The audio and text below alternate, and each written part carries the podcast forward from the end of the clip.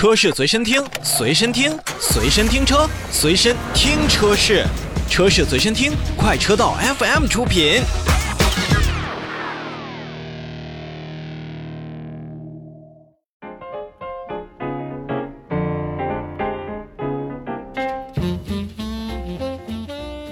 今天节目的最后呢，我们再来聊一聊新进的一个品牌。每个品牌呢都会有属于自己独特的标签儿。你比如说这两年咱们自主品牌尤为如此，像长城刚才所提到的，不管是咖啡啊。柠檬啊，还是新车动物园啊，还是吉利所主打的 CMA 中国星，以及奇瑞所推出的像鲲鹏，广汽那边又有一个巨浪动力。哎，这其实这些呀，都是厂家为了提升自己的品牌与产品的知名度和认可度，在咱们市场当中投放的一些小手段。当然了，我们消费者也是通过这些品牌这些年的努力，啊，都是获得了之前更多更好的一个产品。而出身于奇瑞控股的捷途品牌呢，也是如此。虽然车型上并没有进行完全的重新设计，但是它的什么 X 九零啊等等车型身上，还是可以看出来很多奇瑞汽车的大品牌这样的影子。那所以呢，一招主打旅行牌，就是让捷途品牌呢有了标签化的这种品牌当中，算是一个另类了。成立四十个月，超过了四十六万的车主，在去年年底的时候呢，实际上捷途品牌就已经是自己成立头三年，算是获得了不错的一个市场表现，也成为了在传统车企的新势力当中呢表现的比较优秀的那一个。也正是看到了头三年的成果，那捷途品牌呢，在自己的品牌大会上，算是一口气发布了 X、T、P、V 四大的一个产品序列，主要就是要主打 SUV、硬派越野、硬派皮卡和 MPV 的市场。那从产品布局来说，我们看到了源自于奇瑞、先于奇瑞的一个产品的方针。在目前我们可以看见的奇瑞汽车，哪怕是定位更为高端的。星途品牌身上呢，基本上都是沿用了 SUV 加轿车的推进路线，MPV 和皮卡的车型并没有出现在消费者的视野当中。所以啊，当捷途品牌把 MPV 和皮卡这样的产品规划进行了发布，也算是先于本部让消费者所知晓。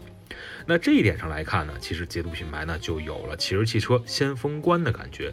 多品牌运行，除了能够在销量上有多重的组合之外呢，其实用一个新品牌来为总部进行一些新技术尝试和新产品的落地试水，也是很多使用多品牌战略的企业会着重考虑的方面之一。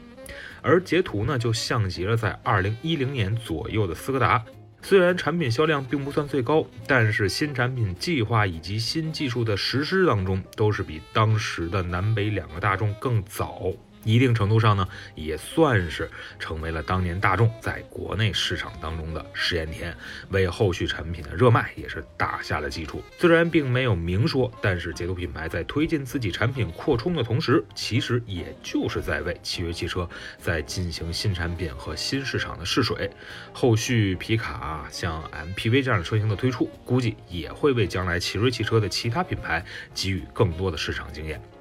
哎，刚才咱们提到了截图，